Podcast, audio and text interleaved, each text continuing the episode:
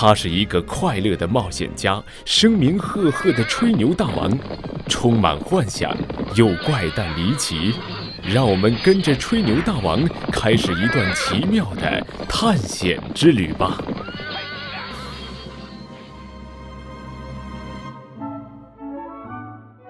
飞毛腿，从月亮上取回小银符以后，我一直表现得很好。苏丹王对我也相当满意。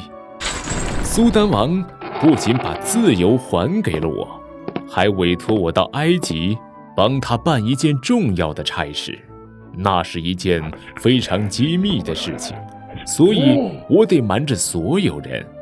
我启程的时候，苏丹王赏给我好多仆人，让他们随时听我的调遣。我们的排场很大。队伍浩浩荡荡地向埃及的开罗进发了。虽然我的仆从人数众多，可是我对他们的能力一点儿也不满意。所以一路上我左顾右盼，希望能招揽一些有能力的人，好为我这次出使增添一份力量。我们的队伍刚出君士坦丁堡不久，就遇到了一个奇怪的人。他长得瘦瘦的，高高的，像一节麻杆似的，可行走的速度简直比闪电还要快。更奇怪的是，他的每只脚上还挂着一个大大的铅球。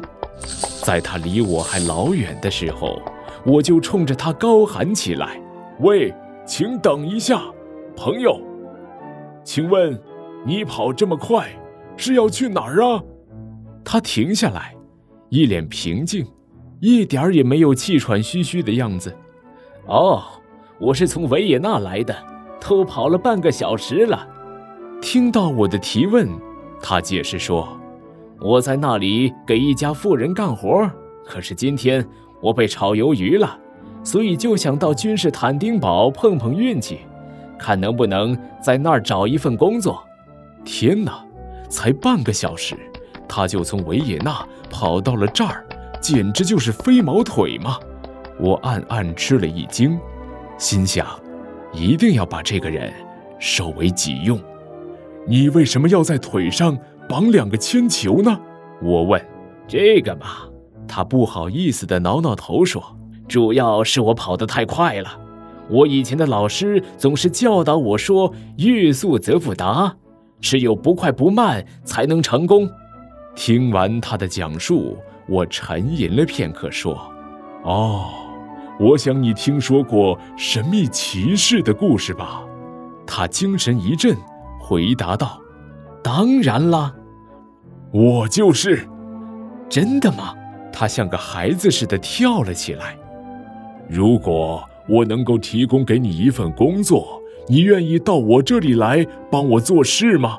太好了。他开心地答应了，于是我们继续向前行进。